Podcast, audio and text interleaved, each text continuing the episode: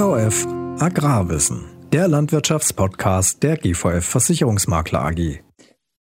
Meine sehr verehrten Damen und Herren, ein herzliches Hallo aus Chemnitz, hier von der GVF und der SYA GmbH.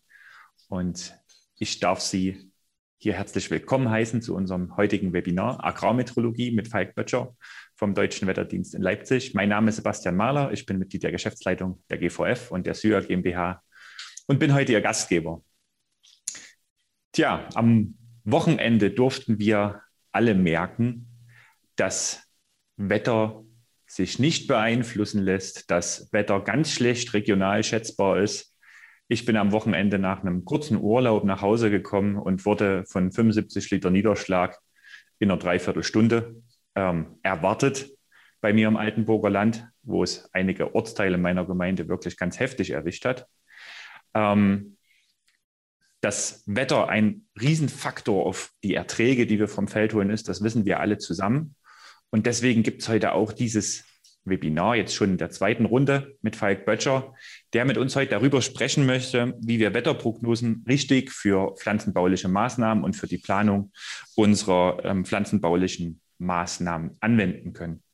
Wir sind ausgesprochen dankbar, dass wir heute Falk Böttcher als Experten gewinnen konnten. Viele von Ihnen werden ihn kennen. Er ist zumindest hier in den neuen Bundesländern, immer wenn es um Fragen der Agrarmeteorologie geht, ein ganz prägendes Gesicht. Falk Böttcher ist 1968 geboren, verheiratet, hat einen Sohn, ähm, ist auch landwirtschaftlich ein bisschen aktiv in Ostthüringen. Er ist seit 1985 beim DWD, man kann ja schon fast sagen, er hat eine Inventarnummer beim DWD, ähm, hat dort angefangen als technischer Assistent für Meteorologie, ähm, war Leiter der Wetterstation in Gera. Danach hat er Meteorologie noch studiert. 1996 sich danach mit Phänologie, Klimawandel und insbesondere Landwirtschaft beim Deutschen Wetterdienst beschäftigt, ist heute Lehrbeauftragter der Hochschule Anhalt und der HTW in Dresden und leitet jetzt aktuell die Arbeitsgruppe Agrarmeteorologie beim DWD in Leipzig. In der Funktion haben wir oft miteinander zu tun und deshalb nochmal ganz herzlichen Dank Herr Böttcher, dass Sie heute bereit sind, hier zu uns und unseren Teilnehmern zu sprechen. Genug der Vorrede. Herr Böttcher, Sie haben das Wort. Dankeschön, Herr Mahler, für die einführenden Worte, meine sehr verehrten Damen und Herren. Ähm, wer sich jetzt über die Qualität der Wetterprognose fürs Wochenende beschwert, der tut was Falsches. Der kann nur froh sein, dass er so hart nicht getroffen worden ist, wie manche Regionen eben in der vergangenen Woche. Die Situation war eben die, dass wir wirklich äh, sagen müssen, äh, wir hatten haben es, das, die Situation hält ja noch an, wir haben es mit einer Wetterlage zu tun, äh, dass sozusagen über äh, Teilen Deutschlands eine Tiefdruckrinne liegt und die bewegt sich kaum. Und wenn dann bei diesen hohen Temperaturen, äh, die, wir, die wir da zum Teil haben in dieser, in dieser Luftmasse und dieser hohen Labilität, wenn sich da Schauer bilden und Gewitter bilden, dann bilden die sich äh, am Ort und ziehen kaum. Wir haben kaum einen nennenswerten Höhenwind, sodass also die Verlagerung dieser Schauer- und Gewitterzellen kaum da ist. Und das führt dann eben dazu, äh, wie die Situation sich derzeit darstellt und wie sie Herr Mahler geschildert hat, 73 Liter in einer Dreiviertelstunde. Ähm, da kann man immer froh sein, wenn man das nicht aus dem Keller pumpen muss.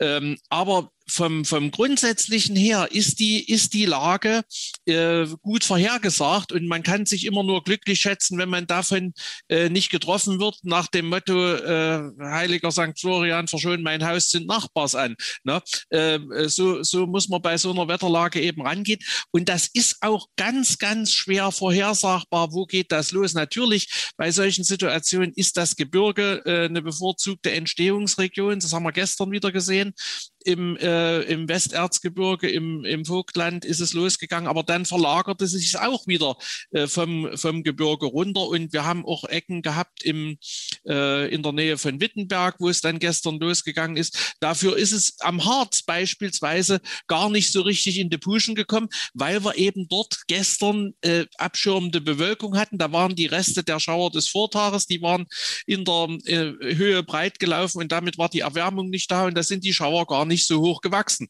Das, wie gesagt, ganz schnell mal zur einleitenden Situation. Wir wollen ja heute ein bisschen hinter die Kulissen schauen und ich habe da ein, ähm, eine kleine Präsentation vorbereitet, die ich Ihnen jetzt versuche darzustellen und ich hoffe, das geht. Getestet haben wir das vorhin ähm, und äh, jetzt müssten Sie gleich es darf nicht wahr sein, es geht das wieder los.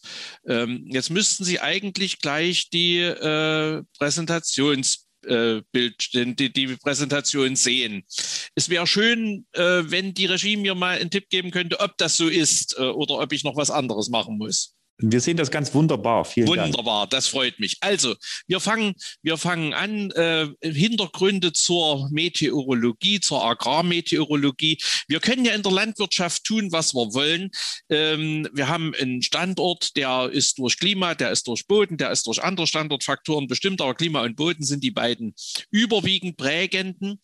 Und da haben wir ein standortbezogenes Ertragspotenzial. Das ist unterschiedlich, äh, je nachdem. Dafür bezahlen wir ja auch unterschiedliche Steuern. Dafür gab es mal eine Reichsbodenschätzung, um das entsprechend einschätzen zu können. Aber über diesem ähm, standortspezifischen äh, Ertragspotenzial gibt es eine Streuung der Erträge. Und die Streuung der Erträge, äh, die ist nun wiederum äh, eine Wirkung, ähm, zumindest in großen Teilen äh, in, in ihrer Wirkung auf das Wetter, auf die Witterung zurückzuführen. Und da haben wir schon diese, diese Dreifaltigkeit in der Meteorologie, ähm, nämlich Wetter, Witterung und Klima. Klima ist das, ähm, was Sie erwarten. Wetter ist das, was Sie kriegen. Äh, so kann man es flapsig sagen. Na, Klima ist das, was, was äh, die meteorologischen Bedingungen in der langen Frist beschreibt, was also statistische Häufigkeitsverteilung, Mittelwerte ähm, und sowas darstellt. Und Wetter und Witterung ist das kurzlebige, äh, das kürzerlebige, was, was als, sagen wir mal, Rauschen äh, über dem Klima liegt. Und diese Witterung und das Wetter, äh, die sorgen eben für 70 bis 80 Prozent der Streuung der Erträge, also dieser, dieser Schwankung über das Ertragspotenzial hinaus und hinunter, im schlimmsten Falle auch, natürlich.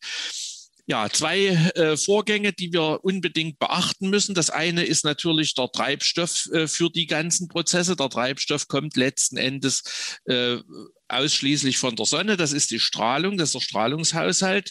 Ähm, als Input die, die Globalstrahlung, als äh, resultierende Größe dann sozusagen die Temperaturen in Luft und Boden, die letzten Endes die Photosynthese ermöglichen, die die Pflanzenproduktion ähm, auslösen. Ein bisschen reflektiert äh, diese Strahlung und dann strahlt ja unsere Erde auch äh, noch ab. Jeder Körper äh, strahlt ja mit der vierten Potenz seiner Temperatur. In Insofern äh, geht da auch ein bisschen Energie verloren. Und äh, das Ganze äh, ist also sozusagen die Energiequelle. Dann brauchen wir einen Baustoff und ein Transportmedium. Und das haben wir, das finden wir im, im, äh, im Wasser, das finden wir im, und der, die Wasserquelle ist im Prinzip für alles, ähm, selbst wenn wir ähm, äh, das Wasser irgendwo anders herbeziehen. Irgendwann ist es mal gefallen, irgendwann ist es mal Niederschlag gewesen oder es hat sich als Niederschlag abgesetzt. Ähm, äh, das ist insbesondere im Gebirge, äh, wenn wir an Nebelniederschläge oder, oder sowas denken, ist das eine nicht zu vernachlässigende Größe, dass wir auch diese abgesetzten Niederschläge betrachten können, sowas wie Reif, Raureif, Tau oder sowas. Das muss man mit einkalkulieren, wenn man, wenn man den äh, Niederschlag insgesamt geschlossen äh, im Zyklus äh, betrachten will. Ja, Niederschlag als Baustoff für unsere äh, Pflanzenproduktion, als Transportmedium äh, für äh, Nährstoffe, als Transportmedium für Pflanzenschutzmittel. Ähm, und da ist die besonders wichtige Größe, die wir wissen müssen, nicht unbedingt die Niederschlagsmenge. Das haben Sie ja bei Herrn Maler am Wochenende erlebt. Die 73 oder 75 Liter, die da gefallen sind, die sind ja äh, mit hoher Wahrscheinlichkeit in, in, der Kürze der Zeit nicht im Boden angekommen. Der Bodenkundler sagt immer so, ähm, ab 15 Millimeter pro Stunde erodiert jeder Boden. Das heißt, dieses Wasser geht letzten Endes woanders hin, äh, versickert nicht an dem an, an Ort und Stelle. Deshalb, wie gesagt, ist die Betrachtung des Niederschlages als solches im Hinblick auf äh, die Auswirkungen in der, in der, im Pflanzenbau äh, nur die halbe Wahrheit. Wir müssen auf die Bodenfeuchte gucken und äh, die Bodenfeuchte ist das entscheidende Maß der Dinge. Wir haben Verlustgrößen, das ist Verdunstung und das ist Versickerung. Und bei der Verdunstung sagen wir noch, es gibt eine produktive Verdunstung, das ist das, was unsere Pflanzen machen, das ist die Transpiration. Und dann gibt es die unproduktive Verdunstung, das ist das Wasser, was aus dem Boden raus äh, verdunstet. Das ist die Evaporation, die wollen wir möglichst äh, gering halten. Ähm, wir profitieren im Pflanzenbau teilweise noch von der Interzeption. Die Interzeption ist also die, die äh, Blattnässe, die Blattbenetzung durch Niederschlag oder durch abgelagerten äh, Tau. Ähm, das hat nämlich den großen Vorteil, dass diese Blattnässe äh, dann dafür sorgt, dass um die Spaltöffnungen herum der äh, sogenannte das Sättigungsdefizit äh, äh, praktisch null ist, solange wie auf den Blättern Wasser ist, was zur Verdunstung ansteht.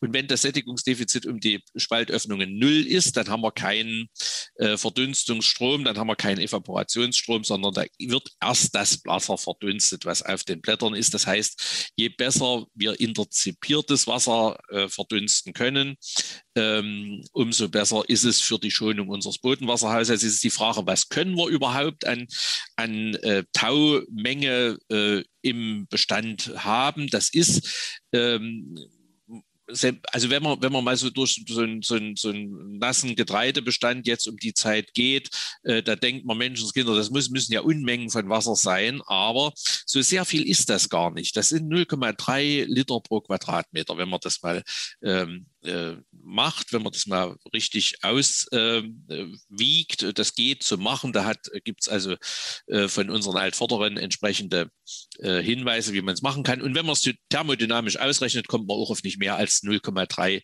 Liter pro Quadratmeter. Aber die sind schon mal entscheidend und einem äh, guten Verdunstungstag ist das schon mal ein Zehntel der Verdunstung, ähm, der realen Pflanzenverdunstung. Das müssen wir schon ähm, gut äh, mit einbauen, das müssen wir gut mit einplanen.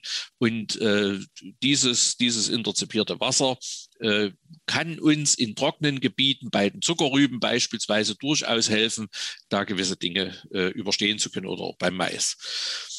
So, ähm, Agrarmeteorologie. Wir machen erstmal einen kleinen Gang über den, den, klassischen Gang der Wettervorhersage, denn wir wollen ja letzten Endes agrarmeteorologische Informationen. Und das ist dann hier in dem fünften Punkt letzten Endes, im fünften und sechsten Punkt dieser dieses klassischen Ganges der Wettervorhersage sind die Dinge aufgeführt. Das andere, die ersten drei Punkte, das ist das, was wir für jeden Sektor der Volkswirtschaft, für jeden Sektor äh, des öffentlichen und des privaten Lebens äh, für die Vorhersagen bräuchten.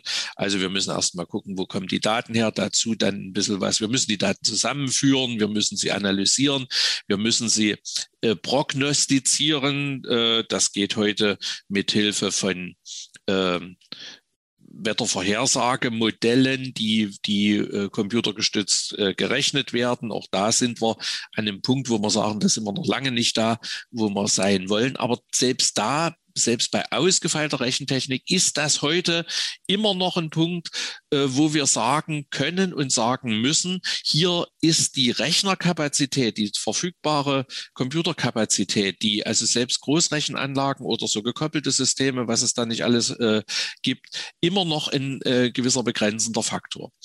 Ja, und dann geht es an die Endfertigung. Das heißt, äh, das ist letzten Endes sowas wie eine Wirkmodellierung. Das sind Dinge, äh, die dann äh, wirklich nutzerspezifisch sind. Und dann geht es in die Verteilung über alle möglichen Wege. Wir kommen im Einzelnen darauf. So, Wetterbeobachtung ist, eine, ist ein Geschäft mit vielen, mit vielen Baustellen, mit vielen äh, Arbeitsfeldern. Das ist zunächst mal natürlich die Bodenbeobachtung. Das ist die äh, Beobachtung an den Wetterstationen, an den Wetterwarten und das ist die Beobachtung, ähm, dass auf dem festen Land, äh, da wir aber auf der Erde 70 Prozent äh, der äh, Erdoberfläche Wasser haben, müssen wir äh, notgedrungen auch diese Flächen mit beobachten. Und da gibt es Bojen, da sind die Schiffe unterwegs, die für uns Wetter äh, messen in äh, sozusagen auf, auf, auf Niveau der Erdoberfläche.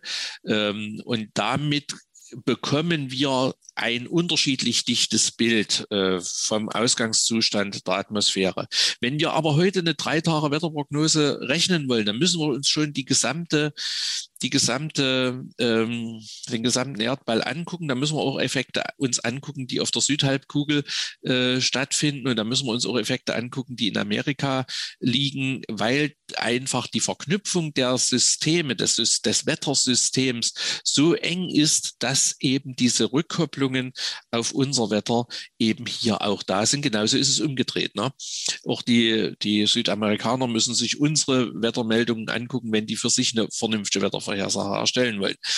Ja, bei weitem ein äh, nicht äh, äh, flächendeckendes Bild. Deshalb kommen ein paar Sachen dazu. Und was noch ganz wichtig ist, äh, nicht nur der Blick auf der, in der ersten und zweiten Dimension, also Länge und Breite, äh, sind entscheidend, sondern der Blick in die Höhe ist entscheidend. Und da gibt es seit äh, etwa den 30er Jahren des vergangenen Jahrhunderts sogenannte Radiosonden. Das sind diese aerologischen Stationen. Hier lässt noch ein Mann auf dem Bild die, den Ballon steigen. Das macht heute auch die Automatik ähm, und lässt diesen Ballon hochgehen. Er misst auf dem äh, Flugweg äh, sowohl nach oben und neuerdings auch nach unten Temperatur, Feuchte und über die Verfolgung mittels Radar kann man den Wind abschätzen. Das ist sowas, äh, da nutzen wir die, die Winkelfunktion. Der eine oder andere wird sich an die Mathematik erinnern, ähm, wo, man, wo man sowas mit Tangen Tangens und Kodan ganz gut machen kann.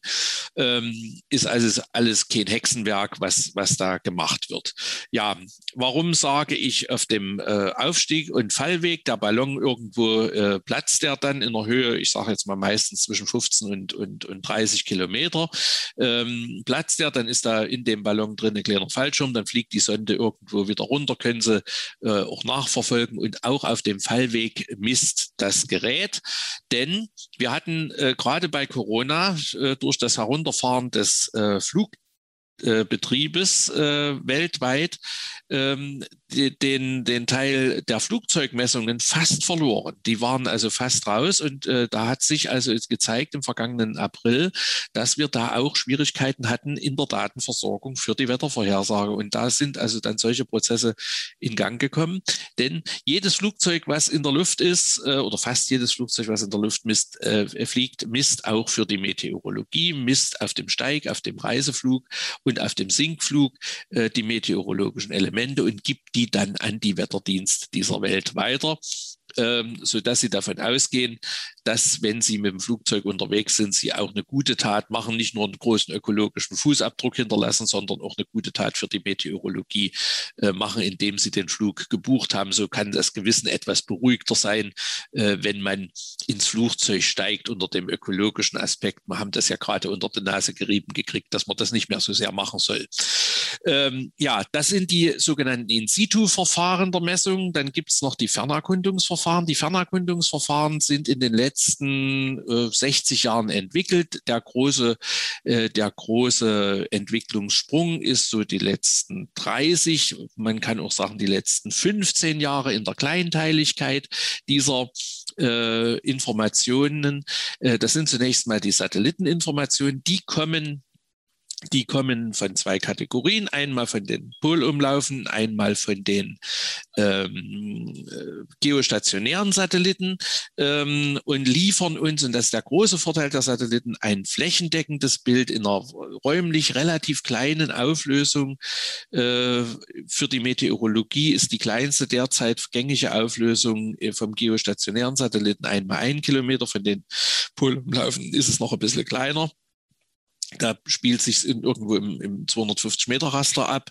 Ähm, und äh, dann haben wir noch die Radarinformationen. Radarinformationen sind also bodengebundene Informationen. Dort wird eine elektromagnetische Welle in Abhängigkeit von der Wellenlänge ausgestrahlt und oder die, die äh, wird eine elektromagnetische Welle ausgestrahlt und in Abhängigkeit von der ausgestrahlten Wellenlänge wird äh, diese Welle an Niederschlagsteilchen reflektiert, wird wieder aufgefangen und man kann äh, da dann die Verteilung des Niederschlages letzten Endes erkennen. So kriegen wir ein flächendeckendes Bild, sehr zeitlich hoch aufgelöst. Beim Radar sind wir derzeit auch äh, bei 1 mal 1 Kilometer präoperationell bei 250 mal 250 Meter. Da ist aber ähm, im Moment äh, Arbeit dran. Das sehen wir gerade mal so geduldet intern, dass wir, die, dass wir diese Bilder sehen, aber nach draußen gehen die aufgrund äh, noch notwendigerer Qualitätssicherungsmaßnahmen noch nicht. Ähm, das ist also der Datenstrom. Hier ist es nochmal in Zahlen gefasst, etwa 11.000 äh, Landstationen, etwa 2.500 bis 3.000 Schiffe, äh, 900 solche Radiosondenstationen und da sieht das Bild dann auf der Erde so aus, äh, hier in der Abdeckung. Und da sehen Sie eben, äh, das gibt es große Lücken zum Teil über Land, aber insbesondere nach wie vor über Meer.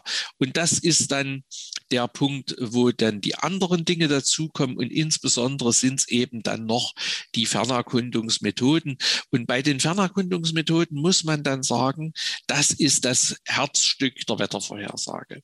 Also in der grundlegenden Wettervorhersage nützt Ihnen, sagen wir mal, eine, eine Station, die Sie bei sich im Betrieb haben, nicht so arg viel. Ja, dass also die, diese Information, die Sie damit gewinnen, äh, ist jetzt für die Wettervorhersage, für das Großräumige nicht das Entscheidende, sondern da äh, sind entscheidend die Fernerkundungsdaten, da ist dieses flächendeckende, zeitlich hochaufgelöste äh, das Maßgebende. Stationen, die Sie in Ihrem Betrieb äh, betreiben, äh, die kommen dann letzten Endes äh, im Bereich des, der statistischen Nachbereitung ähm, mit rein, wo letzten Endes die Wettervorhersage über statistische Verfahren nochmal verbessert werden können. Hier haben wir mal Bilder, äh, wie, wie solche Radarbilder aussehen und die kann man sich natürlich auch unterschiedlich auflösen.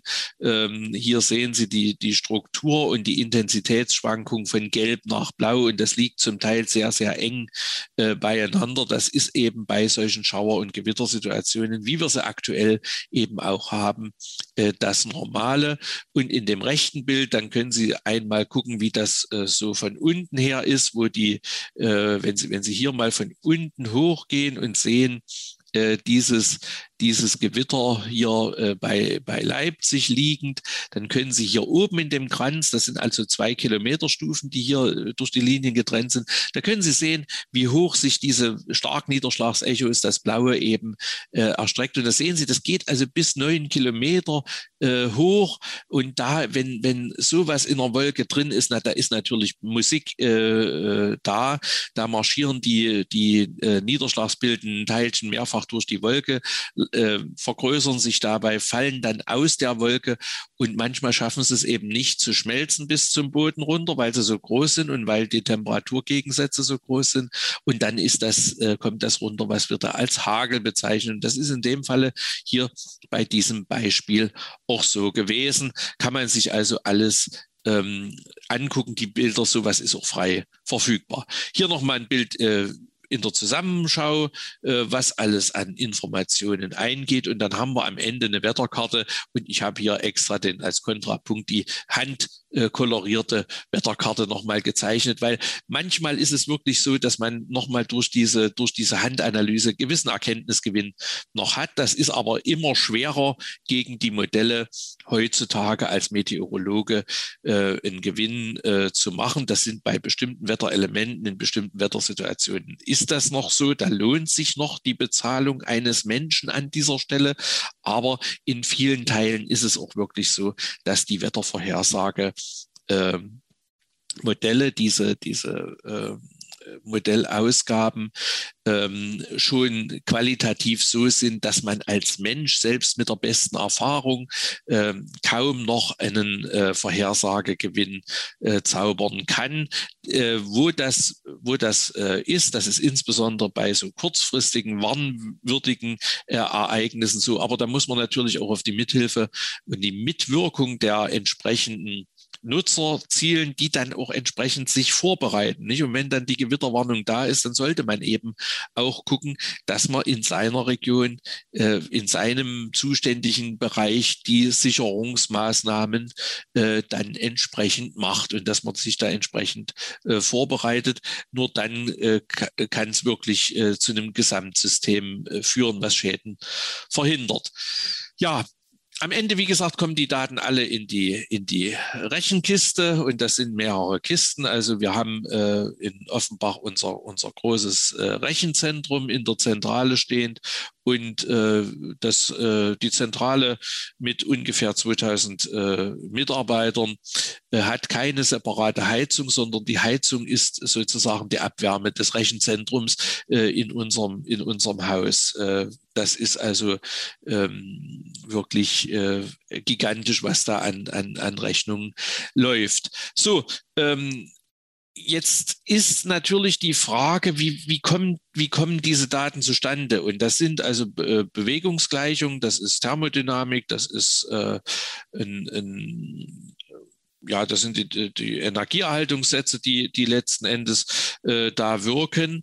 Und äh, man muss aber erstmal in so einem in so einem ersten Schritt diese Daten alle zusammenführen. Und das nennt sich äh, Datenassimilation. Und da gibt es ein Verfahren, das ist hier mal so ein bisschen dargestellt, ohne dass ich jetzt auf die, auf die Formeln eingehen will. Sie sehen, das ist irgendeine Ableitung nach Größe, nach einer Zeit. Und die äh, gucken wir uns, äh, uns da an. Und da gibt es also unten in dieser Grafik, sehen Sie so eine Modellvorhersage, das ist die untere Kurve. Und dann sehen Sie, so ein paar X eingeplottet und die X äh, repräsentieren dann die Messungen, die Messungen von den unterschiedlichen Systemen, die, wir Ihnen, die ich Ihnen vorhin genannt hatte. Und da macht man jetzt Folgendes über, über statistische Zusammenhänge, führt man sozusagen diese Ausgangsvorhersage, diese Modellvorhersage äh, an diese Daten äh, heran und das nennt sich Nudging Assimilations ein der, eines dieser, dieser Verfahren, um die Daten zusammenzufügen. Denn wir müssen, wenn wir die Daten berechnen wollen. Wir müssen also sozusagen äh, jedem ähm, äh, oder wir müssen dem für den Computer äh, Gitterpunkte definieren und diese Gitterpunktsdefinitionen ähm, sind eben nun nicht gerade nur da, wo wir Messungen haben, sondern wir müssen dazwischen also auch Ausgangswerte interpolieren. Und wir sind bei einer räumlichen Auflösung heute global bei 13 Kilometer. Das heißt, wir müssten theoretisch global gesehen alle 13 Kilometer eine Wetterstation haben, äh, die auch nach oben hin misst äh, bis äh, an den Rand der Atmosphäre, damit wir ein geschlossenes Datenbild haben. Haben wir natürlich nicht. Das heißt, mit dem, was wir haben, müssen wir Vorlieb nehmen und dann wird das sozusagen auf dieses Gitter ähm, gegossen. Äh, und das sehen Sie, die Grundstruktur ist wie, wie links oben auf dem Bild, so, so wie, wie so ein Fußball, wie so Lederlappen eines Fußballs gemacht, weil wir wollen auch nicht, dass die Gitterpunktsabstände zu, zu den polaren Regionen dichter werden und zum Äquator weniger dicht. Das hat dann wieder was auch mit, äh, mit der Berechnungsstabilität zu tun. Nicht? Und das soll das also so gleich verteilt sein. Und das kriegt man äh, hin, indem man so äh, ja, pentagonartige äh, Flecken, Flächen äh, auf, die, auf die Erde legt. Und dann kann das klein geteilt werden. Und dann sind das am Ende äh, fünf und sechs Ecke, diese, die daraus entstehen und die man dann berechnet. Ähm, das Problem bei diesen, bei diesen Gleichungen ist natürlich noch, das sind äh, nicht lineare Differentialgleichungen, die sind also nicht explizit lösbar. Äh, und wenn man die in die Zukunft treiben will, dann muss man, ähm, dann muss man aufpassen, in welchen Zeitschritten man die in die Zukunft treibt. Und da gibt es also ein mathematisches Kriterium, äh, dass die Schritt, die, die, die äh, Gitterpunktsabstände und die Zeitschrittweite miteinander verbindet. Und das sehen Sie hier in diesem Diagramm. Wenn man also dx, die, das ist die, der äh, Entfernungsschritt, äh, den haben wir in, in der kleinsten Auflösung äh, jetzt in den, in den ähm, regionalen Modellen, wie Sie es rechts unten in der Karte sehen, bei 2,8 Kilometer, 2800 Meter. Wenn ich das machen will, muss ich ein DT, also einen Zeitschritt von 30 Sekunden wählen. Das heißt also, wenn ich eine Vorhersage mache für zehn Tage, muss ich wenn das halbwegs mathematisch stabil sein soll, äh, muss ich in den, für die zehn Tage jede halbe Minute rechnen. Na, das ist also ein enormer Aufwand. Und das ist natürlich genau der Grund, warum die Rechenkapazitäten, äh, Rechnerkapazitäten nach wie vor das begrenzende, äh, das begrenzende Element sind. Und dann ähm, müssen wir das, wie gesagt, auch noch, das muss also auch noch in einer entsprechenden Geschwindigkeit geschehen, denn wir wollen ja nicht morgen die Vorhersage haben äh, von heute, sondern wir wollen ja heute die Vorhersage von morgen haben, alles in einer entsprechenden adäquaten Zeit. Das ist ein etwas älteres Bild, aber es demonstriert sehr schön äh, die Problematik dieser, dieser Gitterweite. Warum gehen wir auf diese Gitterweite runter? Warum machen wir das? Warum äh, ist, das, ist das notwendig? Das hängt natürlich damit zusammen, dass wir die in den Modellen sozusagen die Wetterphänomene fangen wollen. Na, wir wollen in dieser Gitterweite die Modelle fangen und äh, wie Herr Mahler ja vorhin schon sehr schön demonstriert hat oder gesagt hat, bei ihm sind 75 Kilo, äh, äh, Liter pro Quadratmeter gefallen. Zweieinhalb Kilometer weiter weg war gar nichts. Ne? Die haben also nichts bekommen und das ist genau die Krux des Ganzen. So, nun sollen wir so ein, so ein Gewitter, so eine, so eine Schauerzelle vorhersagen, die zweieinhalb Kilometer entfernt gar nichts bringt, aber an dem einen Ort äh, eben 75 Liter äh, ablädt. Und das, ist, das zwingt uns dann dazu, diese Gitterweiten so klein zu machen. Das zwingt uns dann dazu, die äh, mathematischen Schritte, äh, so die zeitlichen Schritte so klein zu machen. Und das äh, ist dann der, der gesamte Aufwand. Und ich sage mal, den Motor des Ganzen, den Motor des Ganzen, nämlich atmosphärische Turbulenzen, wie Sie es hier sehen äh, im, im Diagramm, oder gar den, den Wärmeübergang, ähm, der sich durch Einstrahlung und Ausstrahlung, also den Übergang von kurzwelliger Strahlung, die wir von der Sonne kriegen, äh, die dann umgewandelt wird in langwellige Strahlung vom Erdboden, diese, das, was wir als molekulare Dissipation im weitesten Sinne bezeichnen, da kommen noch ein paar andere, zählen noch ein paar andere Dinge mit rein äh, in, diesen, in diesen Begriff. Ähm, aber das lösen wir mit den Modellen gar nicht auf. Das müssen wir also irgendwie parametrisieren. Und insofern ist es schon ganz erstaunlich, was wir aus der äh, mithilfe dieser, dieser Wettervorhersagemodelle äh, an äh, Informationen rauskitzeln können, wie genau heutzutage Wettervorhersagen sind. Und das führt letzten Endes, wenn man sowas rechnet, führt das zu solchen ähm, äh, mehreren Lösungen, denn man hat auch unter Umständen Fehler in den, in den Messwerten, die geliefert worden sind oder es fehlen mal Werte und dadurch streuen die Ergebnisse. Sie sehen das hier an so einem Beispiel. Ähm, wir haben hier eine 10-Tage-Vorhersage und da gibt es also, das ist jetzt ein, schon ein etwas älteres Beispiel, er streut das hier äh, nach dem zweiten oder dritten Tag sehr breit, dann findet sich das wieder zusammen, dann geht die Streuung wieder in größere Bereiche, je nach Element. Hier oben ist es also die Wolkenbedeckung, hier ist es dann der Niederschlag. Ähm, und schön ist es immerhin, dass also wenn hohe Wolkenbedeckung da ist, also auch die Niederschlagsprognose entsprechend hoch geht. Es passt also physikalisch zusammen. Aber Sie sehen hier dann auch bei der Windgeschwindigkeit fängt das an, weit zu streuen. Und während hier unten im unteren Bereich die Temperatur sehr gebündelt ist, streut die dann eben auch. Das ist das, was wir als Chaotik im Wettersystem äh, beschreiben, was Edward Lorenz in den 60er Jahren ähm, beschrieben hat und was vielleicht der eine oder andere noch mit dem, mit dem, mit der Metapher des Flügelschlags des brasilianischen Schmetterlings oder im Amazonas-Urwald ähm, zusammenbringt mit der Entstehung des Sturmtiefs hier in Mitteleuropa. Das ist nicht ganz so, deshalb ist dieses Bild äh, sagen wir mal, nicht mehr ganz in der, in der, in der großen Diskussion, aber äh, etwas Wahres ist dran. Kleine Ursache kann eine große Wirkung haben, gerade bei diesen äh, modellierten Prozessen. Und so sieht das aktuell aus. Das ist eine Vorhersage von, äh, von heute früh äh, für den nächsten äh, Sonntag, also für den 13. Eine Temperaturvorhersage äh, in der Höhe von ähm, 1500 Meter etwa. Und diese Temperaturvorhersage 1500 Meter, die ist für die Bodentemperatur eine ganz entscheidende Größe, weil da der Reibungseffekt raus ist aus der Atmosphäre und da kann man sehr schön zurückschließen. Und Sie sehen, jede dieser Linien, die, die hier so teilweise aussehen, als wären sie von der Miezekatze erwischt und die hätte ein Wollknäuel zerwirscht, ähm, ist eine physikalisch in sich schlüssige Lösung dieser Gleichungssysteme, von denen ich sprach. Und da ist jetzt kommt nun die Aufgabe des Metrologen, zu sagen, wo passt das, wo, äh, wie wirkt sich das aus? Und da sehen Sie, wenn wir jetzt mal hier unten an den unteren Rand der Karte gucken, das ist so südlich der Kanaren. Die Kanaren sind hier diese, diese kleinen Fliegenträger. Ähm, äh, äh, da äh, sieht das alles relativ einheitlich aus. Wenn wir dann aber in Richtung, in Richtung äh, Nordafrika gehen, in Richtung Iberische Halbinsel, sehen Sie, da wird das alles sehr zerwürscht.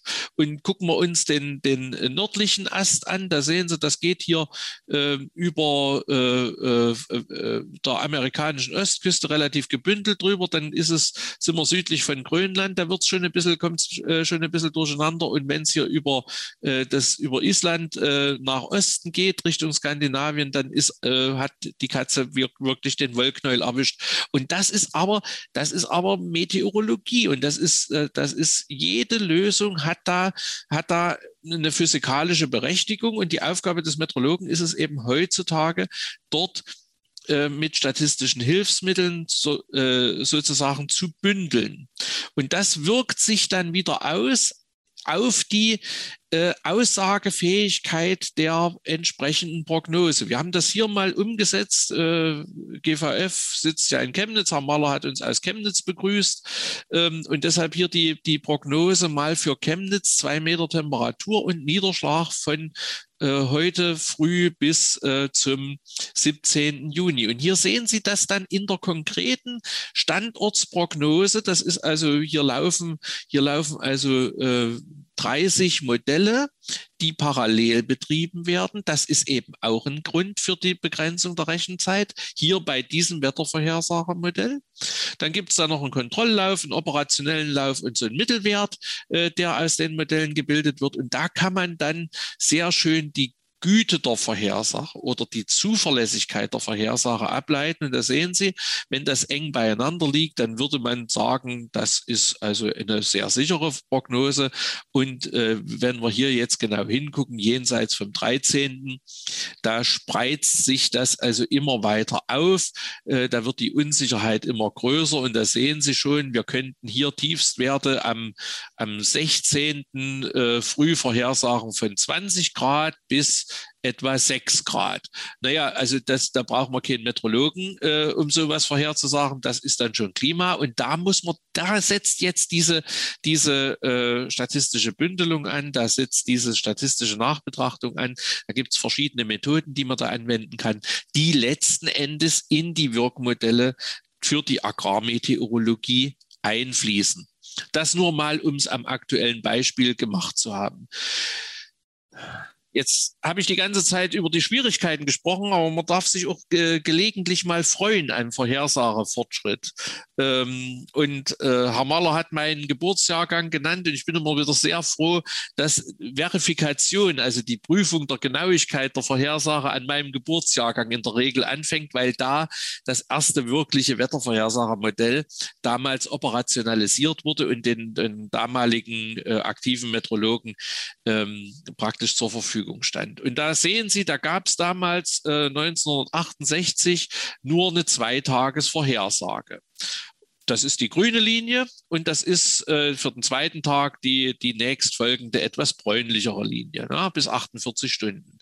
Erst mit dem nächsten Schritt, so in der zweiten Hälfte der 70er Jahre, 78, kam dann äh, die Vorhersage für den dritten und vierten Folgetag mit rein. Und erst ab 1991 ist die Wochenvorhersage Gegenstand der numerischen Wettervorhersage gewesen. Also das ist, äh, ich sage jetzt mal für viele Jüngere, ewig her für, für äh, die äh, Leute, die so ähnliche, ähnlichen Haaransatz haben, wenn er noch voll ist wie ich, so in dem Farbton. Und bei den manchen ist er ja dann schon gar nicht mehr in dem Stadium voll. Da sieht man wenigstens dann das Grau nicht. Ähm, also da ist es noch gar nicht so lange her, das sind äh, gerade mal 30 Jahre, dass wir äh, Wettervorhersagen über eine Woche machen können. Äh, und das äh, sollten wir uns, sollten wir uns vergegenwärtigen. Und Sie sehen, da gibt es immer mal so, so Sprünge in den Kurven. Und wir bleiben mal bei der, bei der ersten, der grünen Kurve hier. Und da sehen Sie, da waren, hatten wir damals eine Tendenzkorrelation. Man kann auch sagen, eine Eintreffwahrscheinlichkeit. Das ist hier so von 74 Prozent. Ne? Tendenzkorrelation 0,7, 0,74 und bis 1, da kann man auch in, in, Prozent umrechnen, kann man sagen, das ist 74 Prozent. Und gucken Sie mal, wo wir heute sind. Da sind wir knapp unter der 100. Ne? Also die, die Eintagesgeschichte, äh, die ist also sozusagen äh, wunderbar verhältnismäßig vorhersagbar inzwischen hier bei diesem Element. Und jetzt gucken wir mal, bleiben wir mal auf dem Niveau äh, der Güte dieser Vorhersage, also 74 Prozent äh, Eintreffwahrscheinlichkeit. Und da sehen Sie, da sind wir heute bei der Wochenvorhersage schon wesentlich drüber. Und, und wenn wir ehrlich sind, müssen wir das auch zugeben, äh, dass die Güte der Wettervorhersage sich da also drastisch verbessert hat. Wobei, wie gesagt, diese Dinge, wie Herr Mahler sie uns vom Wochenende geschildert hat, äh, treten nach wie vor auf. Und das ist auch etwas, was, äh, ich sage mal, bis zu einem gewissen Grade kaum lösbar ist, äh, zumindest mit den derzeitigen Mitteln oder äh, über einen längerfristigen Blick nicht. Wir können heute in der, in der äh, Aussage der Wettervorhersagemodelle sagen, ja, die Situation wird in einer Woche labil sein, aber wo der Schauer auftritt, wo das Gewitter runterkommt, das können wir äh, nicht und das ist manchmal wirklich nur Stunden, manchmal nur eine halbe Stunde vorher wirklich vorhersagbar. So, jetzt haben wir den Teil der allgemeinen äh, Wettervorhersage verlassen. Jetzt kommen wir in den Bereich der Modellanschlussverfahren, der Wirkmodelle für die Agrarmeteorologie. Und das sind dann die, das, was wir als Algorithmen bezeichnen, das, was wir als Algorithmen bezeichnen in der Sprache äh, der Digitalisierung.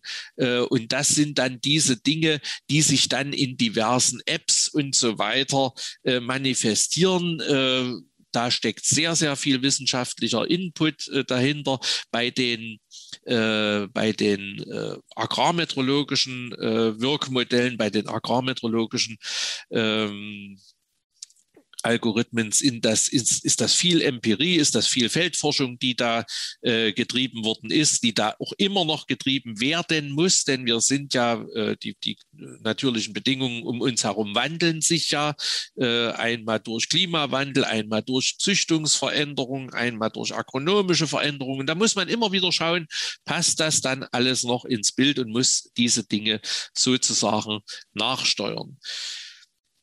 Diese Wirkmodelle, die werden auch im Klima, in der Klimadiskussion verwendet. Da sitzen die auch zwischen den äh, äh, am Ende dieser regionalen Klimamodelle und dann gibt es Auswirkungen und das möchte ich Ihnen hier, diese, diese Prozesskette möchte ich Ihnen einfach mal zeigen.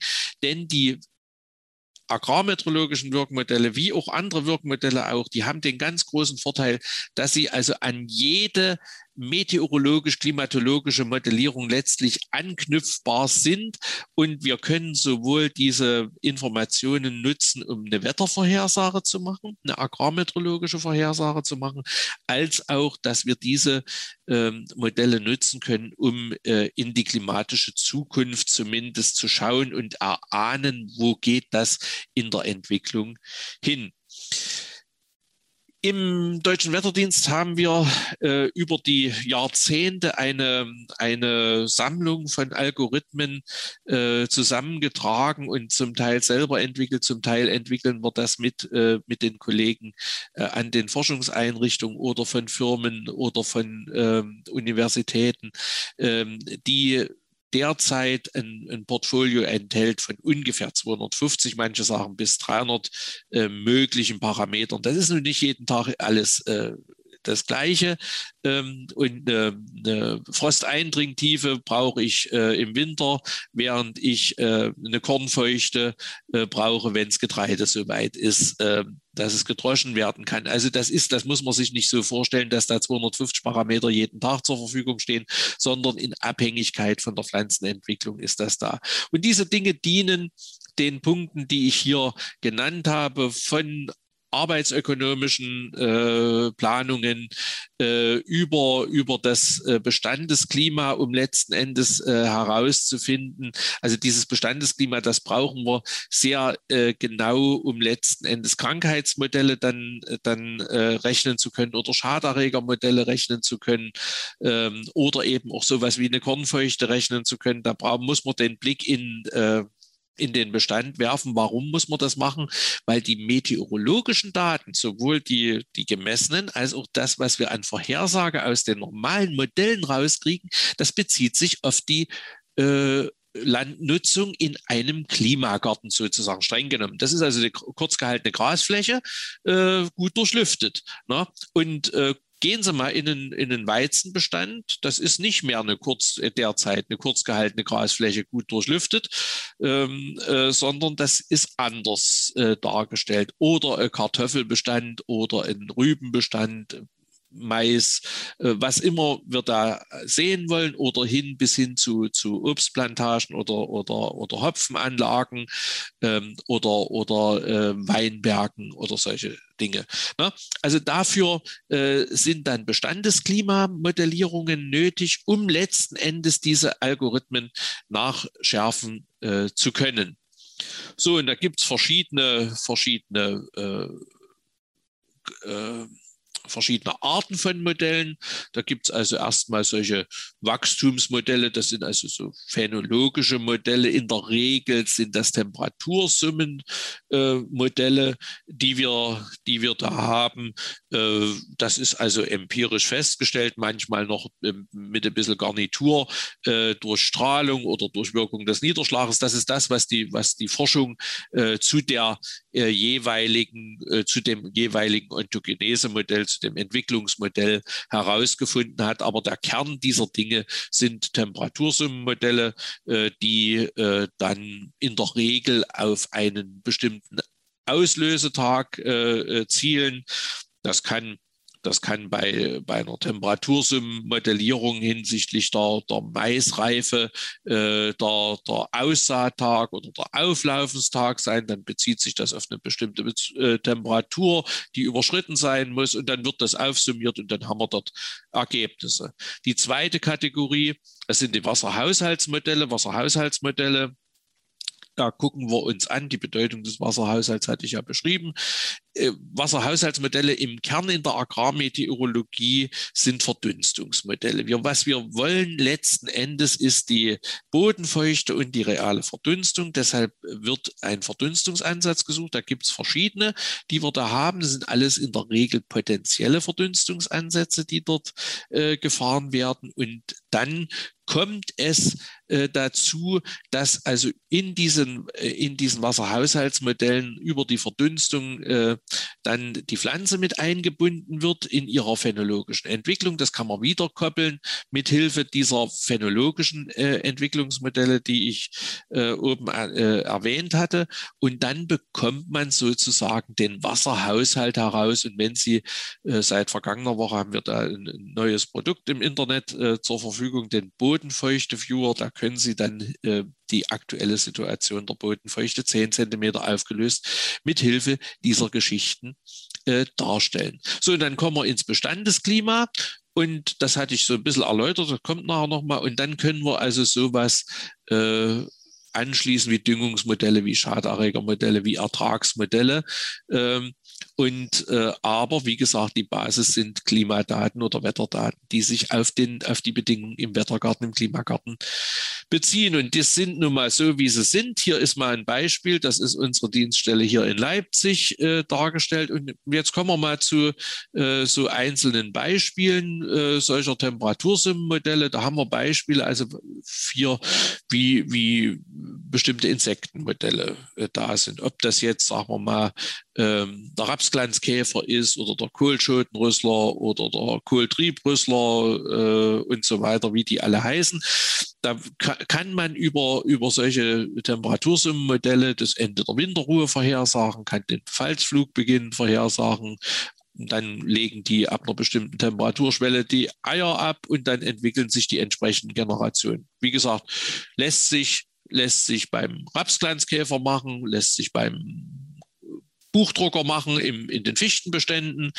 Das sind solche, solche Modelle, die über in der Regel Temperatursummen und Strahlungswerte äh, dann äh, abgebildet werden. Immer bremsend wirkt da äh, auch noch ein bisschen der Niederschlag und dann ist das eben so. Maisreife hatte ich schon gesagt und äh, es gibt auch so eine, so eine Formel für das Ergrünen des Grases. Das ist die Grünland-Wärmesumme nach Ernst und Löper. Hier ist er mit aufgeführt äh, als Beispiel, wann äh, wir wirklich die, das Ergrünen des Grases beobachten können und das ist auch, äh, sagen wir mal, qualitativ abgesichert. Hier sehen Sie das mal am Beispiel dieser, dieser dieser äh, ähm, Modellierung für ein Rapserdfloh am, am, am, Beispiel äh, hier von Braunschweig. Äh, wie ist das modelliert? Wie ist das nun wirklich dann beobachtet worden und so weiter? Und äh, aus, dieser, aus diesen Vergleichen wird natürlich die Modellweiterentwicklung gemacht. Und dass das natürlich auch örtlich Unterschiede äh, sind, das sehen Sie, das sehen Sie jetzt beispielsweise hier mal für zwei Standorte äh, das Ganze äh, angeguckt in Mannheim und in Braunschweig. Hier mal etwas zur Maisreifeentwicklung und da sehen Sie, das ordnen wir dann auch noch klimatologisch ein, ist es ein frühes Jahr, ist es ein äh, äh, äh, spätes Jahr, wie, wie läuft das aktuell, so wird das also dann praktisch dargestellt oder hier zur Heutrocknung, wann haben wir die entsprechenden Trocknungsgrade erreicht, wann äh, ist das entsprechend ableitbar.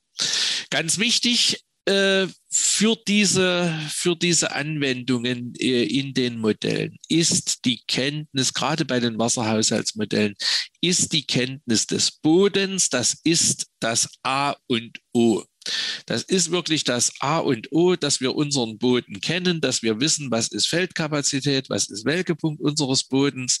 Ähm, hier haben wir so ein paar Werte, die das äh, in etwa angeben aus den Mischungsverhältnissen, die uns bekannt sind. Also das sollte man für den Betrieb äh, haben, das sollte man wissen.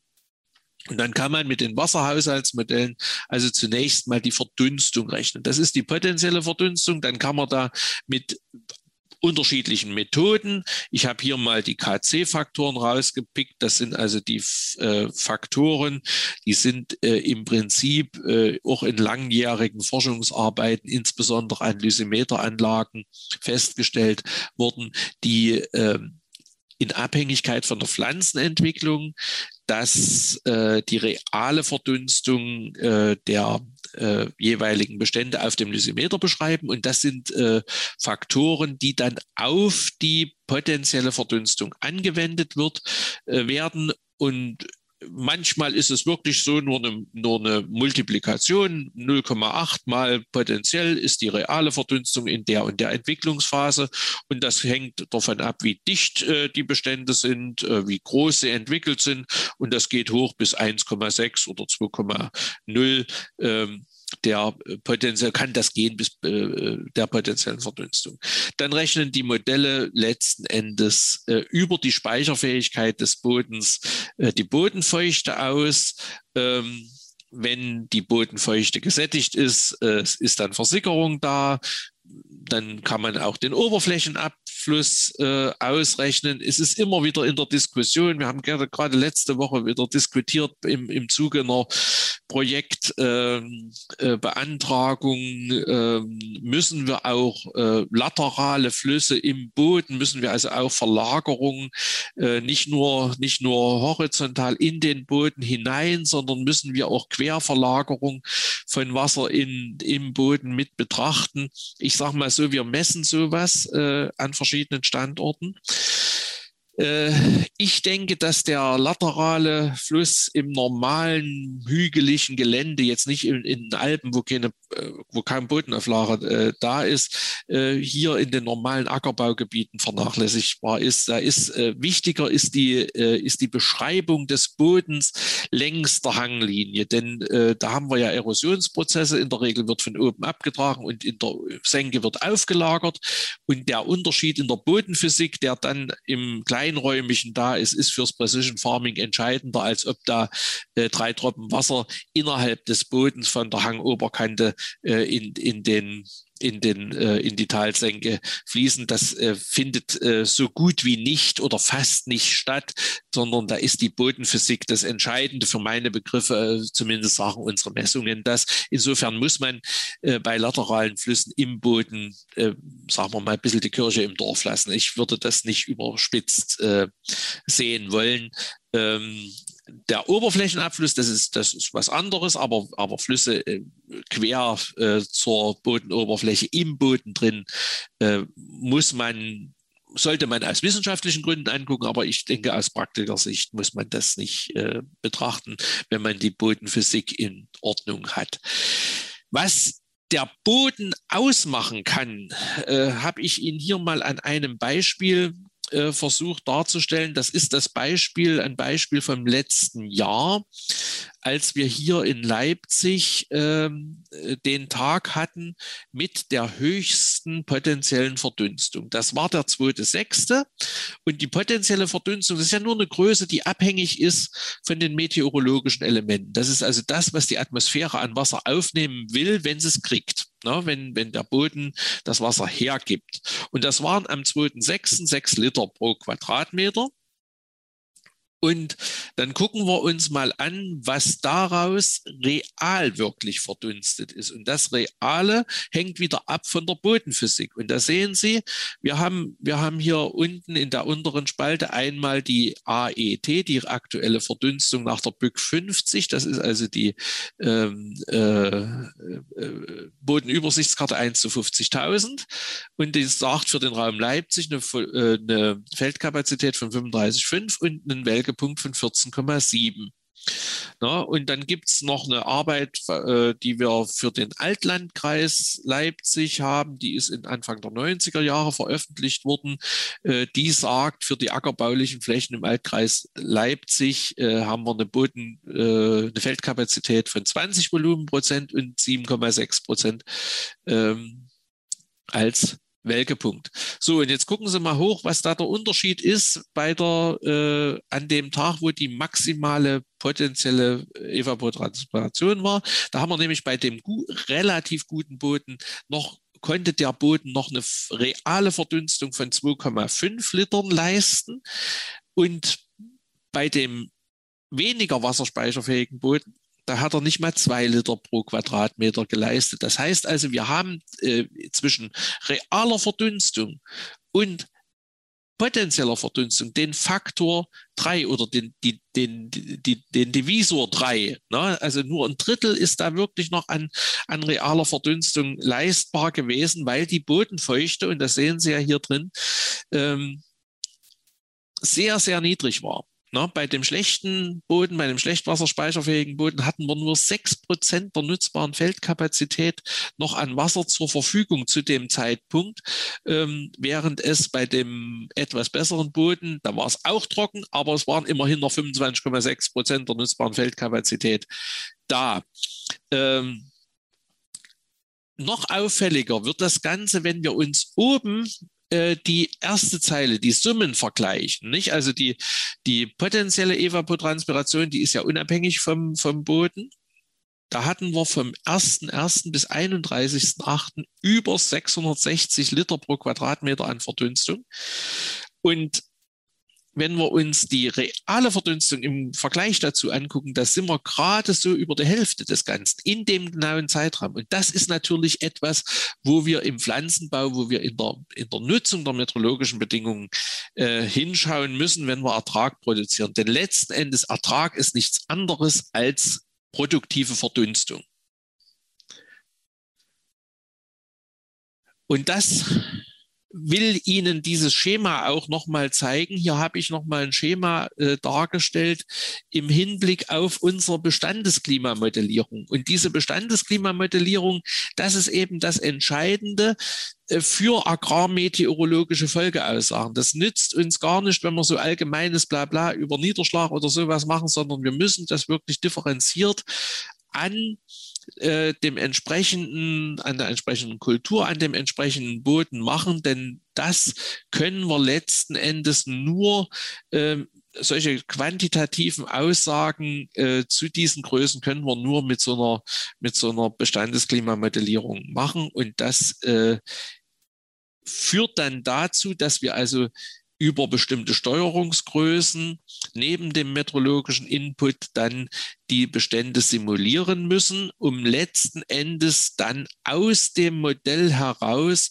das gewisse Strahlungsverhalten zu bekommen, was dann letzten Endes wieder auf die, äh, auf die äh, Folgemodelle, Schaderregermodelle, äh, Ernteertragsmodelle, Trocknungsmodelle angewendet werden kann. Ja, meine sehr verehrten Damen und Herren, und das äh, ist hier mal am, am, Beispiel der Kornfeuchte dargestellt. Wir haben hier also eine, eine Kornfeuchte-Modellierung. Ähm, der Schrieb, äh, der, der gelbliche Schrieb ist die Modellierung, die ähm, gelblichen äh, Würfel, das sind die gemessenen Werte und Sie sehen, das passt hier relativ gut zueinander. Das andere sind äh, Luftfeuchte und Niederschlag als steuernde Größen, um, den, um das Auf und Nieder auch der Kornfeuchte entsprechend darstellen zu können, dass das also wirklich von diesen Größen abhängt. So was können wir also heute machen. Diese Folie haben sich vorhin schon mal gesehen, aber mit einer anderen Unterzeile. Und diese Unterzeile ist etwas, äh, was ganz, ganz wichtig ist. Heutzutage werden bei bestimmten Algorithmen, bei bestimmten ähm, Apps immer auch an die agrarmeteorologischen ähm, Algorithmen, ökonomische Algorithmen angeknüpft.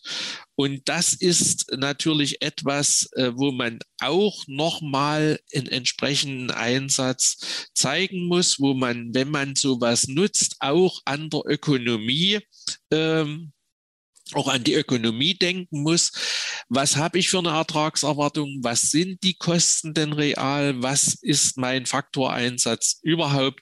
Denn äh, es gibt mittlerweile so gekoppelte Systeme, selbst äh, auf Plattformen wie ESIP, wo äh, Behandlungsempfehlungen abgeleitet werden, zwar aus den meteorologischen Bedingungen, aber letzten Endes in Koppelung mit der Ökonomie. Und wenn ich mit der Ökonomie äh, dort äh, auf Kriegsfuß stehe, wenn ich das nicht ordentlich abbilde für meinen Betrieb, bekomme ich unter Umständen eine falsche Entscheidung hinsichtlich äh, des äh, der, der, also eine, eine, eine, fehlerhafte Empfehlung zu ähm, als Werkzeug für entsprechende Maßnahmen, die ich draußen eben mache. Ein ganz äh, schlagendes Beispiel war vor ein paar Jahren die äh, Einführung ähm, des, des Modells Sclero Pro.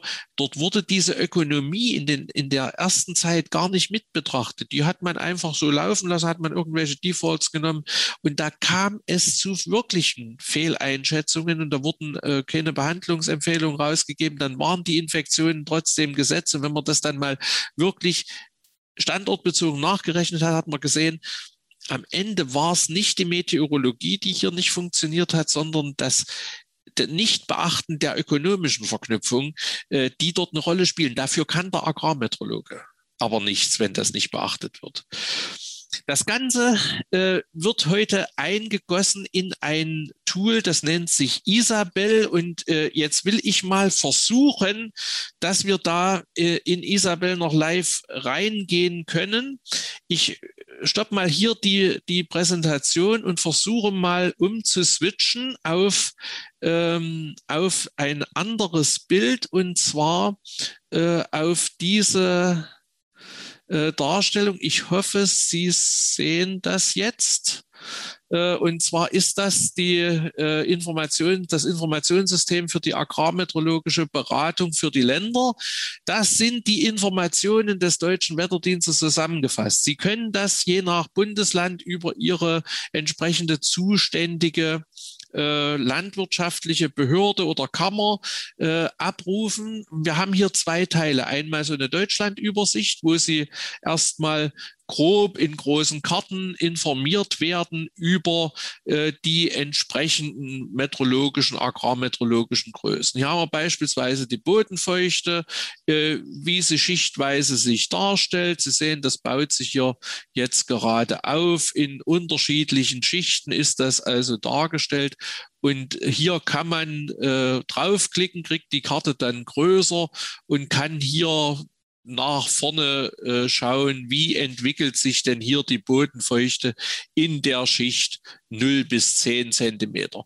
Äh, das Ganze 0 bis 10, dann geht das unten und am Ende haben wir irgendwo die Karte, äh, die auch 0 bis 90 zeigt. Und auch hier sehen Sie den entsprechenden Vorhersage. Fortschritt immer äh, sechs Tage, die hier also heute plus sechs Tage, die hier dargestellt werden. Für Sie interessanter wird wahrscheinlich sein, äh, mein Agrarwetter. Und da gehen Sie über die Stationsauswahl und dann gucken wir mal, äh, wo wir da wo wir da hingehen. Und dann sagen wir mal, wir gehen mal nach Altenburg. Äh, weil der Herr Mahler vorhin vom Altenburger Land sprach. Und da sehen Sie, da haben Sie aus dem Altenburger Land eine große Auswahl von Stationen. Das ist so der Umkreis von 40 Kilometern um den Ort Altenburg herum, wo Stationen da sind.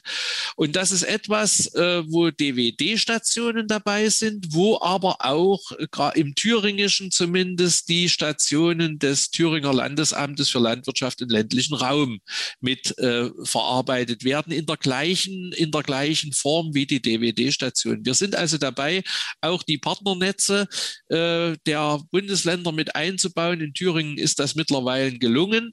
Ähm, und äh, da gucken wir uns das einfach mal an. Was, was sagt denn die Wetterstation am Versuchsstandort in Großenstein beispielsweise? Nicht? Und da sehen Sie auch heute und weitere sechs Tage Vorhersage äh, sind hier dargestellt. Erstmal so die allgemeine Meteorologie und dann teilt sich das aber hier nochmal in den Pflanzenbau auf und da kam sie zu, jeden, äh, zu jeder Kategorie vom Pflanzenbau nochmal eine, eine Unterkategorie, die äh, hier, was weiß ich, Grünland ist, wo Sie jetzt beispielsweise den Wasserhaushalt sehen, wo Sie Benetzung sehen, wo Sie jetzt die Heutrocknung sehen, wenn Sie äh, an dem Standort jetzt Heu schneiden und die Entwicklung da ist. Äh, wir können das an weiter gucken beim Winterraps. Was haben wir da? Da, da ist die Bodenfeuchte drunter, ist die Benetzung drunter.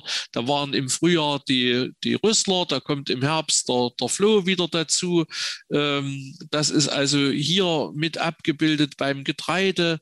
Ähm, natürlich erstmal die, die Bodenfeuchten, dann auch wieder Benetzungszeiten, Krankheiten und Schädlinge. Was ist da da, äh, was ist da los? Gelbrost, Braunrost, Mehltau äh, würde hier mitkommen, äh, Heut, äh, äh, äh, Kornfeuchte würde, würde kommen, wenn es dann so weit ist. Sie sehen, das würde im, ist dann im wenn die ersten Meldungen über Milchreife da sind, äh, kommt das im, im Prinzip äh, mit rein in die, in die Berechnung. Da hängt nämlich die Modellierung wieder ab vom Erreichen phänologischer Phasen, so wie ich das vorhin dargestellt hatte.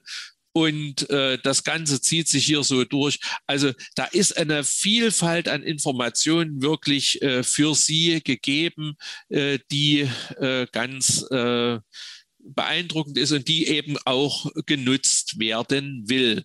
So, jetzt gehen wir wieder, ich hoffe, das klappt auf die ähm, auf die Präsentation. Ich hatte Ihnen das also am lebenden Objekt sozusagen gezeigt, äh, wie dieses System funktioniert. Und jetzt hoffe ich, dass wir jetzt hier auch weiterkommen, denn wir biegen auch sozusagen auf die Zielgerade ein. Wo geht das in, die Zuk in der Zukunft hin?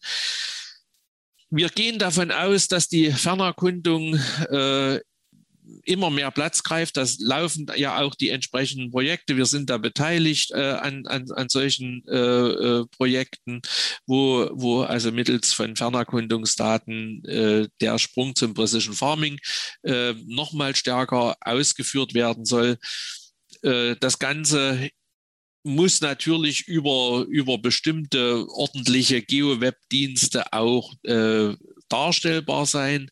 Wir gehen auch davon aus, dass wir den Vorhersagehorizont verlängern können mit Hilfe äh, neuer Vorhersagemethoden. Die werden nicht so sein, dass wir sagen können, äh, dass wir jetzt für den 8. September eine Höchsttemperatur vorhersagen können, von jetzt aus gesehen, sondern wir werden sagen können, in der ersten Dezember, äh, ersten äh, September-Dekade beispielsweise weicht die Temperatur um so und so viel Grad vom Normalwert ab.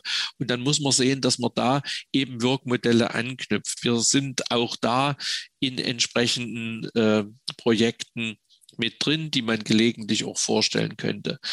Ja, Wissenschaft und Technologie entwickeln sich weiter, äh, schneller, höher, weiter. So ist das äh, nun mal. Äh, da diese Dinge dienen der Meteorologie. Und die andere Geschichte ist natürlich, äh, dass sich auch die äh, Politik und die Gesellschaft weiterentwickeln, dass wir also auch auf die Entwicklungen in dem Bereich ähm, Rücksicht nehmen müssen und das entsprechend einpreisen müssen in der Entwicklung dieser, dieser Wirkmodelle. Ja, meine sehr verehrten Damen und Herren, wo finden Sie Informationen dazu? Es gibt eine Broschüre, äh, Agrarmeteorologie, die ist kostenfrei downloadbar beim, bei der Play. Äh, früher war das AID, der Agrarinformationsdienst, heute ist das der BLE Medienservice. Ähm, und da gibt es eine Agrarmeteorologie-Broschüre, können Sie viele dieser Informationen nochmal nachlesen. Ich habe Ihnen hier auch ein paar Internetquellen aufgelistet, die ich neben dem, was ich hier im Dienst äh, an internen Informationen nutzen kann, ähm, gerne nutze, weil sie ganz schnelle Informationen ähm, liefern. Sind natürlich erstmal die Dinge ähm, aus dem eigenen Stall, die frei verfügbar sind. Äh, und da können Sie äh, sowas wie die Jahreszeiten vorhersagen oder den Bodenfeuchte-Viewer äh, sich angucken. Da gibt es eine, äh, da gibt's eine Adresse, die steht hier relativ zentral. Das ist dwd.de Kurzadressen. Da gehen Sie mal rein, denn wir haben manchmal Pfade für, für Seiten, wo sehr interessantes äh, Material dargestellt ist, äh, da, da, denken sie gar nicht dran bei dem Pfad, wenn sie den sehen, dass sie da was finden. Da denken sie, da kommen sie auf ein totes Gleis. Aber über die Kurzadressen kommt man da sehr, sehr gut ran. Äh, eine Quelle für gute Wetterkarten, wenn man also wirklich Wetterkarten lesen äh, kann, ist wetter3.de. Das ist eine sehr interessante Seite. Wetterzentrale, da hatte ich Ihnen ein bisschen was gezeigt. Die, das ist eine Quelle, die liefert sehr gute äh, Bündelungen von Wettermodellen weltweit. Äh, muss man ein bisschen Verständnis für diese, für diese meteorologischen Größen haben. Und äh, in ähnlicher Form finden Sie oder in inhaltlich ähnlich und sehr schön auch von den, von den ähm, äh, Informationen aufgemacht finden Sie die, die äh, Sachen bei kachelmannwetter.de und dann nicht zu vergessen natürlich die DWD-Warnwetter-App, die Sie für 1,99 einmalig äh, erwerben können, wo dann auch noch, sagen wir mal, solche Dinge wie Radarinformationen kleinteilig aufgeliefert sind, die natürlich für sowas wie die Heuernte, wie jetzt in, in der vergangenen Woche angelaufen, äh, wunderbar zu nutzen ist. Ja, meine Damen und Herren, äh, das wäre der Blick in die äh, Werkstatt der Agrarmeteorologie gewesen.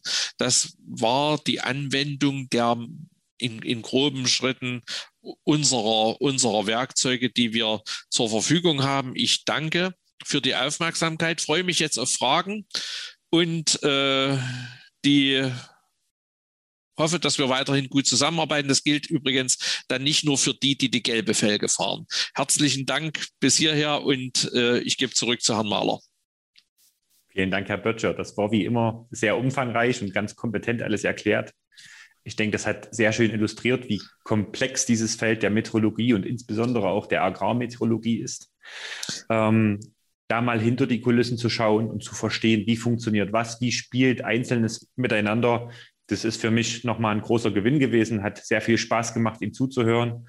Ähm, mir geht so, ich habe ein paar Fragen. Jetzt weiß ich nicht, gibt es aus dem Kreis unserer Zuhörer Fragen? Ich gucke mal kurz in die Regie. Die Regie sagt mir, nein, im Chat sind bis jetzt noch keine Fragen aufgelaufen. Dann werde ich meine Fragen jetzt noch los. Na dann. Feuer frei. Ähm, Sie wissen ja, ich bin selber in einem Landwirtschaftsunternehmen noch in meinem zweiten Berufsleben tätig und jetzt haben wir uns ja in den letzten ähm, zwei, drei Jahren von sehr starken Trockenheitsphänomenen konfrontiert äh, gesehen. Meine Frage an Sie ist, ähm, insbesondere jetzt mit Ihrem Blick als Agrarmeteorologe, ähm, wie bewerten Sie das? Müssen wir Landwirte uns durch eine ähm, äh, Sortenwahl teilweise, die ein bisschen mehr auf Trockenheitsresistenz ausgelegt ist, oder vielleicht sogar ähm, durch eine Integration von anderen Kulturen in unsere Anbaupläne darauf vorbereiten, dass es in Zukunft mehr Trockenheiten geben wird, geben könnte? Oder sagen Sie eher, das war jetzt mal ein punktuelles Phänomen, das wird uns jetzt so schnell nicht wieder ereilen? Wie, wie ist da Ihre Einschätzung dazu? Also brauchen wir eine systematische Reaktion im Pflanzenbau auf das, was wir in den letzten drei Jahren gesehen haben?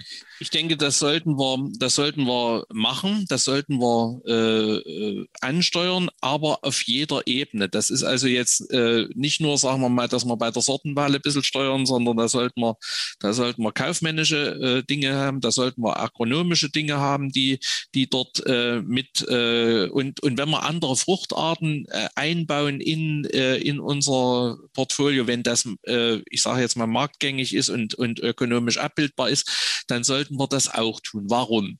Wir sehen beim Klimawandel zwar in der Jahressumme äh, beim Niederschlag in, in vielen Regionen Deutschlands keine großen Veränderungen. Das ist nach Osten hin in Richtung äh, östlich äh, äh, der Elbe, östlich der Spree, ist das noch ein bisschen anders. Da ist auch ein gewisser Rückgang in der Jahressumme zu verzeichnen. Aber bei uns ja. äh, in, in weiten Teilen des, des deutschen Raumes ist also in der Jahressumme keine Veränderung. Wir haben Veränderungen in der innerjährlichen Verteilung, weg von Frühjahrs-, Frühsommer, Vorschlägen. Und ja. auch wenn wir äh, dieses Jahr äh, äh, gut dastehen, was die Bodenwasserversorgung angeht, dann ist es nicht unbedingt, weil wir so sehr viel mehr Niederschlag hatten, sondern weil wir eine geringere Verdunstung hatten. Weil es jetzt, sagen wir mal, in den letzten acht, neun Wochen äh, anderthalb bis drei Grad zu kalt war und damit die Verdunstung gedeckelt war und damit äh, aber viel mehr Niederschlag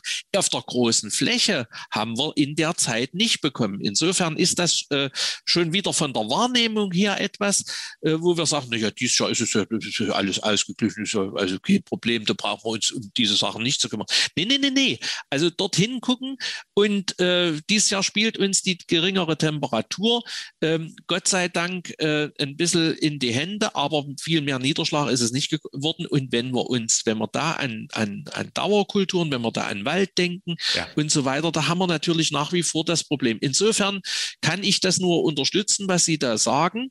Äh, aufmerksam die Dinge verfolgen, Risiko streuen auf allen Ebenen.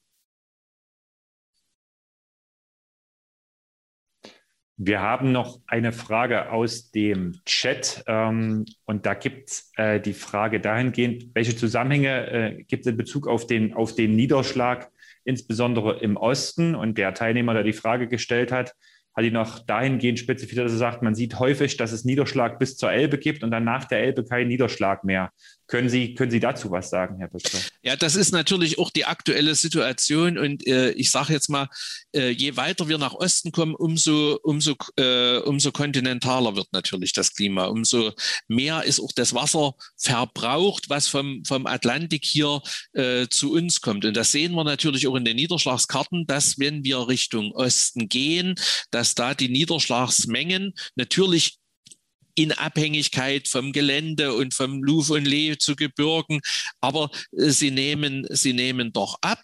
Äh, und, äh, und das ist ein ganz, äh, das ist ein ganz natürlicher Prozess.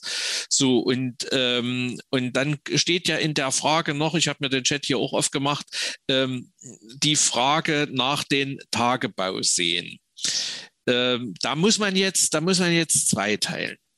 Da muss man jetzt zweiteilen. Also die, die, das großräumige, die großräumige Strömungssituation, die großräumige Druckverteilung, die ist für die Tagebauseen oder, oder äh, die interessiert die Tagebauseen nicht. Da, ist, da sind die, auch wenn die großflächig uns erscheinen, für, für großräumige Druckgebilde, ist das, sind das Peanuts. Aber, aber, Sie haben natürlich einen lokalklimatologischen Effekt. Und dieser lokalklimatologische Effekt, der kann schon dazu führen, dass es in kleinen Gebieten zu einer zusätzlichen Verschiebung äh, von Niederschlägen, von Wolkenbildungsprozessen kommt. Wenn wir jetzt uns anschauen, äh, wenn, so ein, wenn so ein äh, Seengebiet wie hier im Südraum von Leipzig entsteht oder in der Lausitz entsteht, dann haben wir zwar eine Wasserdampfquelle, aber wir haben auch eine, eine äh, im, im, in, der, in der Haupt in der hohen Temperaturzeit, wo die Lufttemperatur schon sehr warm sein kann, haben wir auch eine Dämpfung durch das kalte Wasser. Äh, das heißt, da, was wir da an der Stelle sehen, ist beispielsweise eine Verschiebung hin von Schaueraktivitäten eher in den Spätsommer. Wenn das Wasser dann warm ist und wenn so die erste kalte Luft drüber geht, dann bleiben dort die Schauer aktiv. Ne? Während ja. sie sonst in der, in, im Juni, im Ju, bis in den Juli hinein an den Stellen auch gebremst werden. Ja? Also das sind ähm, das muss man an der Wetterlage festmachen. Wenn das eine Wetterlage ist, die maßgeblich örtlich bestimmt ist, wie so eine, wie so eine, äh, ich sage jetzt mal so eine Schauerwetterlage in, in, in, in so einer Warmluftmasse, wo durch Überhitzung ja. die Dinge entstehen und wo dann abends der Schauer ist, dann regnet es sich ab und dann ist es wieder gut. Ähm, und die können auch intensiv werden. Da ist diese Entwicklung in den, in den Regionen der Tagebauseen äh, gedämpfter in der Zeit, wo, wo wir sonst in der, in, äh, dort höhere Aktivität hatten. Mhm. Wenn das aber großräumige äh, Dinge sind, dann spielen sowas wie Kontinentalität eine Rolle. Und, und dann ist es so, dass sich solche Fronten, wenn sie in der, in der West-Ost-Verlagerung sind, ähm, auch totlaufen. Und über diesem Effekt liegt eben noch was. Das ist die Veränderung der Strömungsverhältnisse durch den Klimawandel, durch die Temperaturverteilungsveränderung, ist diese Unbeständigkeit, die wir in Mitteleuropa kennen. Als ich Sie haben es ja vorhin gesagt, 85 angefangen habe. Beim Meteorologischen Dienst wurden wir damals von Professor Böhme, dem, dem Leiter des Meteorologischen Dienstes, begrüßt mit den Worten, Sie haben sich ein Berufsfeld gesucht, wo das Beständige die Unbeständigkeit ist. Na? Das waren so die ersten Worte, die man da als, als junger Lehrling äh, zu hören gekriegt hat. Und da war in der Zeit was dran und da hat es aber Veränderungen gegeben. Das sehen wir ja in der Ausformung von Warm- und Kaltfronten äh, und auch in, in, in der Ausformung von solchen Wetterlagen, wie wir sie momentan haben. Wir haben ja die, die Wetterlage jetzt äh, in der äh, mit diesen, mit diesen Schauern, die haben wir ja auch schon wieder äh, sechs Wochen lang ungefähr, ja. dass, dass, sowas, dass sowas passiert. Und das ist eben etwas, wo es Veränderungen gibt, wo, wo aber eben, äh, ich sag mal, das Maß der Kontinentalität auch eine Rolle spielt und dann drängen die auch nicht vor, dann, dann laufen die auch immer wieder gegen diese, gegen diese Wand. Ne? Okay, vielen Dank. Wir haben noch eine weitere Frage aus dem Kreis der Teilnehmer und zwar, ähm, wie Sie den lokalen Einfluss von Windrädern auf das lokale Wetter einschätzen. Also die, also die, äh, es gibt Untersuchungen, ähm, es gibt Untersuchungen, die zeigen, dass äh, Windräder ähm, den, den, äh, den Wind, natürlich sind sie müssen ja, wenn sie sich drehen und, und, und aus dem Wind Energie erzeugen, müssen sie ja ein bisschen Energie rausnehmen.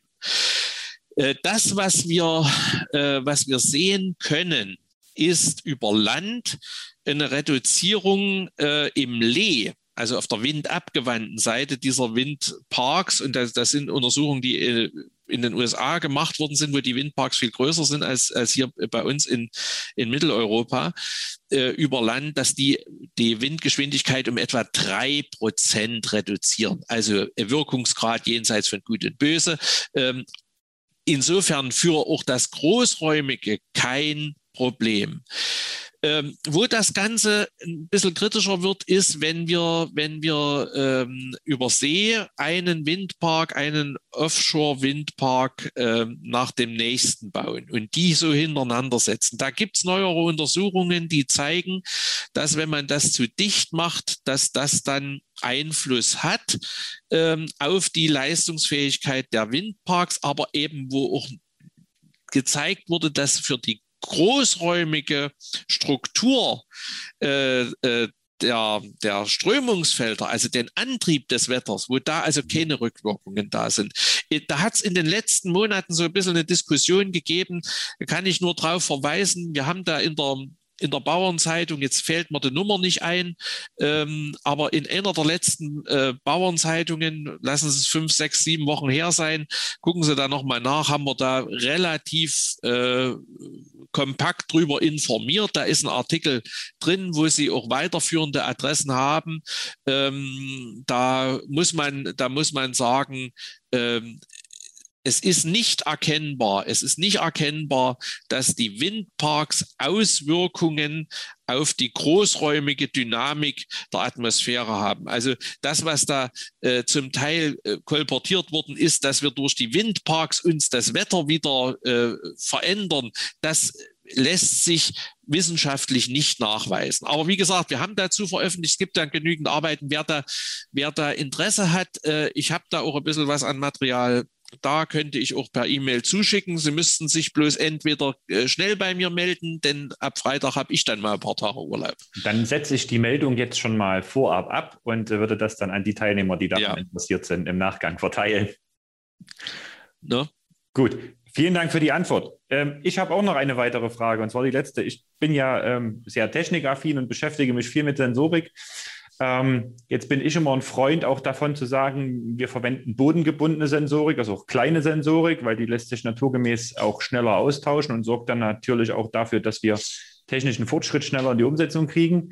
Wie bewerten Sie so für die, sagen wir mal, für die nächsten zehn Jahre den, den Einfluss von bodengebundener Sensorik, die meteorologische Größen misst beispielsweise an Maschinen mit verbaut ist, in Maschinen verbaut ist. Ich habe jetzt neulich erst gelesen von einem Reifenhersteller, ähm, der Feuchtigkeit und Temperatur mit äh, Reifen in Zukunft messen will, um auch die, den, den, den Reifenzustand ändern zu können sogar, damit mhm. er sich anpasst. Also wie schätzen Sie sowas ein? Es wird unheimlich viele Messpunkte geben aus meiner Sicht, aus unterschiedlichen technischen Zusammenhängen. Welchen Einfluss hat das auf Ihre Arbeit und auf das, was wir in der, in der Wetterprognose auch zu erwarten haben? Also ich denke, dass, äh, dass äh, da, muss man, da muss man sehen, welches Element man jetzt letzten Endes betrachtet. Für, für Niederschlagsbetrachtungen ähm, für Niederschlagsbetrachtungen ist sowas sicherlich sehr, sehr von Vorteil ähm, und, und für, für Precision Farming, für die Folgemodellierung auch.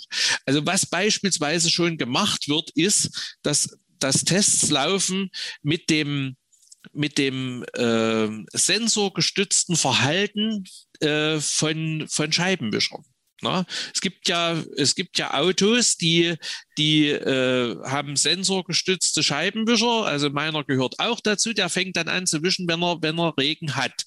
So. Und diese Daten werden schon heute anonymisiert zusammengetragen und stehen äh, Wetterdiensten zum Teil zur Verfügung und liefern da in Ergänzung zu den Bodenbeobachtungen äh, durchaus ein Bild über Verteilung von Niederschlag zusätzlich zum Wetterradar, zusätzlich zum stationsgebundenen Netz.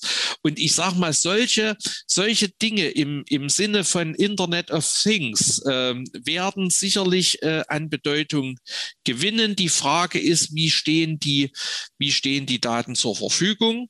Wer, wer sammelt sie? Wo werden sie zusammengeführt? Das sind natürlich alles Daten, die dann irgendwo äh, über Standards auch gebündelt werden müssen. Ich denke, äh, da werden wir, da werden wir, und da bin ich ganz bei Ihnen, Herr Maller, ich bin da genauso technikaffin, äh, da werden wir vieles vieles in, der, in, den, in den nächsten Jahren äh, noch erleben, wo wir sagen, über unsere täglichen Verrichtungen, äh, nicht nur in der Landwirtschaft, sondern im, im Privaten drumherum, werden wir da auch für die Wettervorhersage äh, immer mehr mitarbeiten und zusammentragen.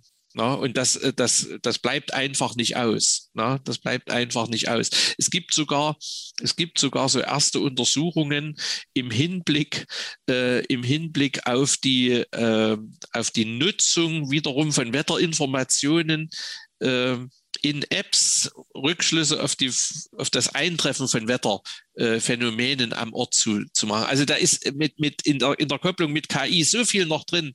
Äh, das lässt uns, bis wir bis wir dann, sagen wir mal, die Früchte unseres äh, Arbeitslebens genießen, noch sehr, sehr viel erwarten und darüber hinaus auch. Und da müssen wir einfach mitmachen. Und es ist so schön, wenn man da mitmachen kann.